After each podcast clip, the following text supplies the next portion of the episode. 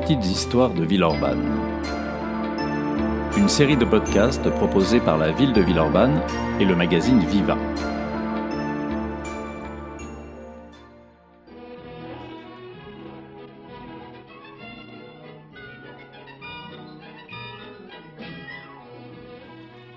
Les petites histoires de Villeurbanne. Aujourd'hui, Edmond Seux, premier chevalier du ciel, s'élance sur la doigt. Au tout début de l'histoire de l'aviation, c'est à Villeurbanne qu'Edmond Seux effectue la première tentative de vol d'un aéroplane en région lyonnaise. Nous sommes le mercredi 15 mai 1907. Il est 16 heures. Les pelouses du terrain militaire du Grand Camp, à l'emplacement de l'actuel campus universitaire de la Doua, accueillent une foule de curieux, civils et soldats confondus. La raison de leur présence ici, l'endroit, habituellement voué à l'entraînement des troupes encasernées à la Pardieu, à Lyon, va servir de piste de décollage à un drôle d'aéroplane, construit par un certain Edmond Seux.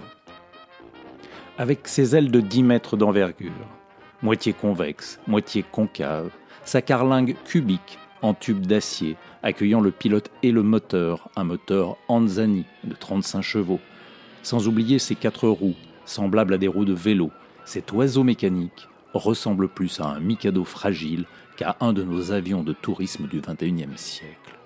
Pourtant, Edmond Seux a mis tout son savoir-faire pour construire cet engin. Son aéroplane possède deux gouvernails, un à l'avant, l'autre à l'arrière, qui faciliteront son ascension lorsque les deux hélices propulseront ses 450 kg dans les airs. Bref, il constitue un petit bijou de haute technologie pour l'époque. À présent, Edmond se prend place sur le siège du pilote.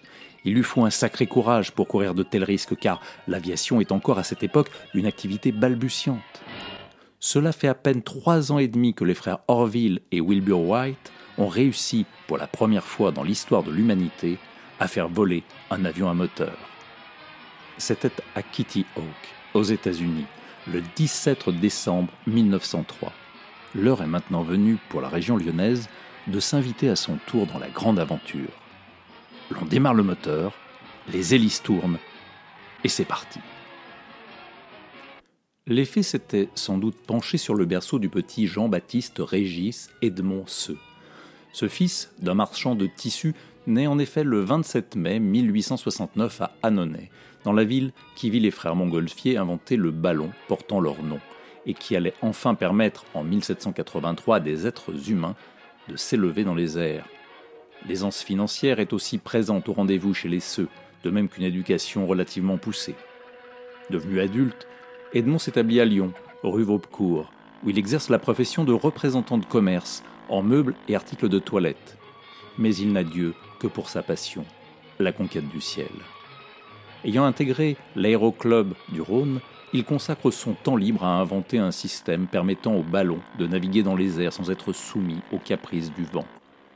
Miracle, clame le journal Lyon Sport qui, en décembre 1902, publie l'information en une et bombarde de Monceux, inventeur d'un vrai dirigeable. Puis, abandonnant les ballons, il se tourne vers les aéroplanes, multipliant les essais de petits planeurs afin d'en étudier le vol et s'inspirant pour ses travaux des aptitudes des oiseaux. À Lyon, écrit-il en janvier 1907, nous avons tous les jours devant nos yeux des modèles d'aéroplanes. Il n'y a, pour ainsi dire, qu'à copier une de ces charmantes mouettes qui planent au-dessus du Rhône. Ainsi, l'avion des pelouses villeurbanaises est-il la reproduction motorisée de ses volatiles préférés. Le voici, qui maintenant s'élance sur l'herbe du Grand Camp. En quelques mètres, il atteint une vitesse de 30 km/h, mais une roue casse. On la change, l'avion repart encore plus vite. Les roues avant décollent et l'appareil, semble-t-il, va quitter le sol. Mais patatras, il fait brusquement demi-tour et se retourne vers les spectateurs tandis que ceux arrêtent le moteur. Une hélice vient de toucher la pelouse et elle s'est brisée. D'autres essais ultérieurs resteront eux aussi sans succès. Notre aviateur ne se décourage pas pour autant. Alors qu'il multiplie les articles sur le sujet en 1907 et 1908, il s'associe au printemps 1908 à un industriel villeurbanais, Pierre Roche, et fonde une fabrique d'aéroplanes implantée 3 avenue du Grand Camp, aujourd'hui le boulevard du 11 novembre 1918. Il est à 100 mètres du terrain militaire.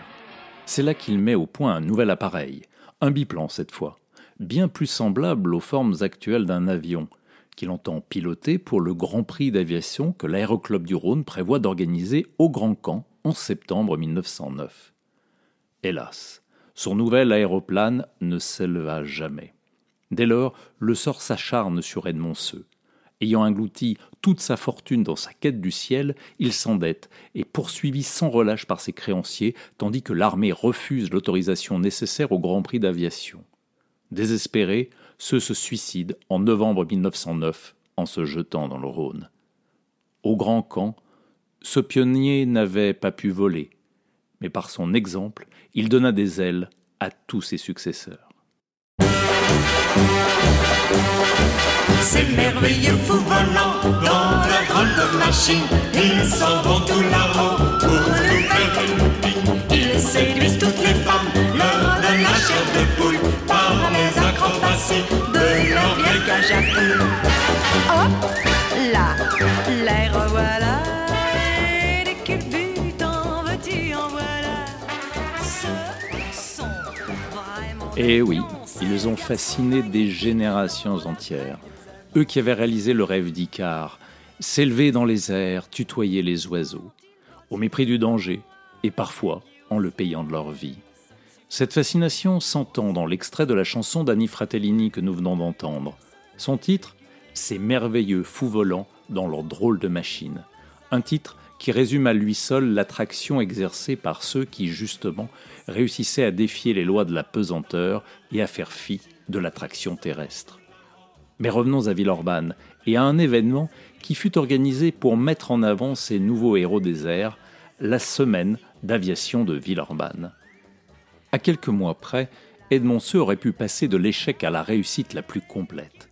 En effet, tandis qu'il s'éreintait à mettre au point un aéroplane de son invention, l'aviation avançait à grands pas. Ainsi, dans les jours précédant son décès, Henry Farman parvenait à voler pendant 4 heures d'affilée et sur 232 km. Les ailes étaient prêtes pour tous les concours possibles et imaginables. S'il ne reste pas d'archives sonores de cette époque qui a enflammé Villeurbanne, on peut réécouter ce reportage réalisé lors d'un meeting aérien de Reims en 1909, où l'on retrouve Henry Farman et Wilbur Wright.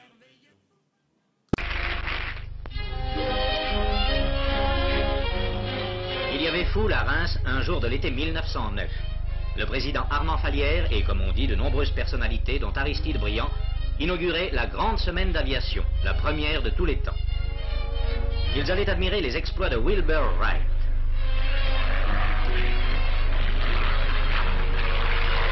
La brillante démonstration de Louis Pollan sur biplan voisin. Voir remporter par l'américain Glenn Curtis la coupe de vitesse à 80 km/h. Et par l'ATAM sur monoplan Antoinette, le prix d'altitude avec 155 mètres. Mémorable journée devait enregistrer l'accident de Louis Breguet qui brisait son appareil.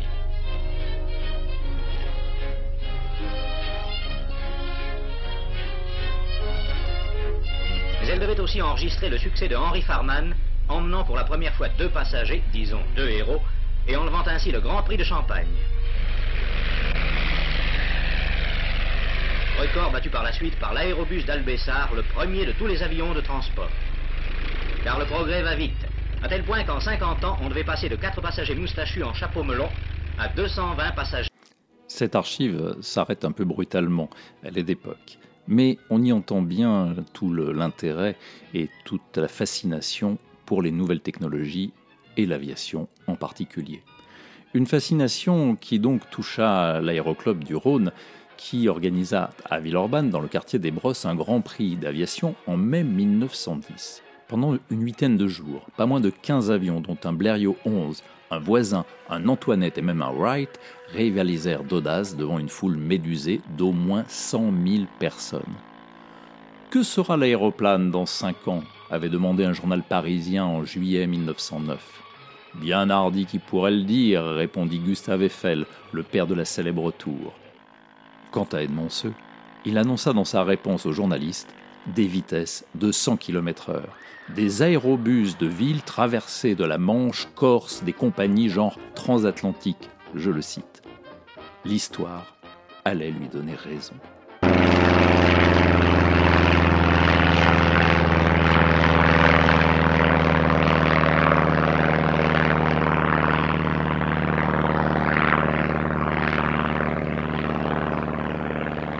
Ce podcast a été réalisé à partir du texte de l'historien Alain Belmont, texte initialement paru dans le numéro du magazine Viva de septembre 2021.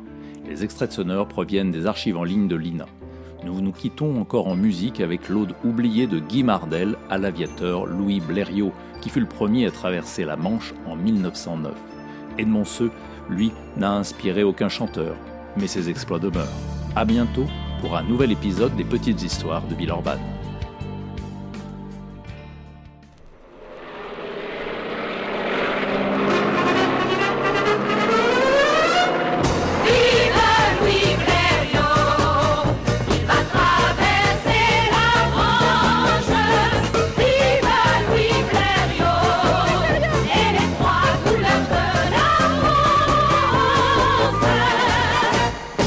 Vérifié l'essence, les ailes et le moteur.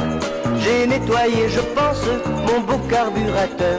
J'enfonce ma casquette, je remonte mon col. Je fixe mes lunettes et je quitte le sol. Oh là là, je m'en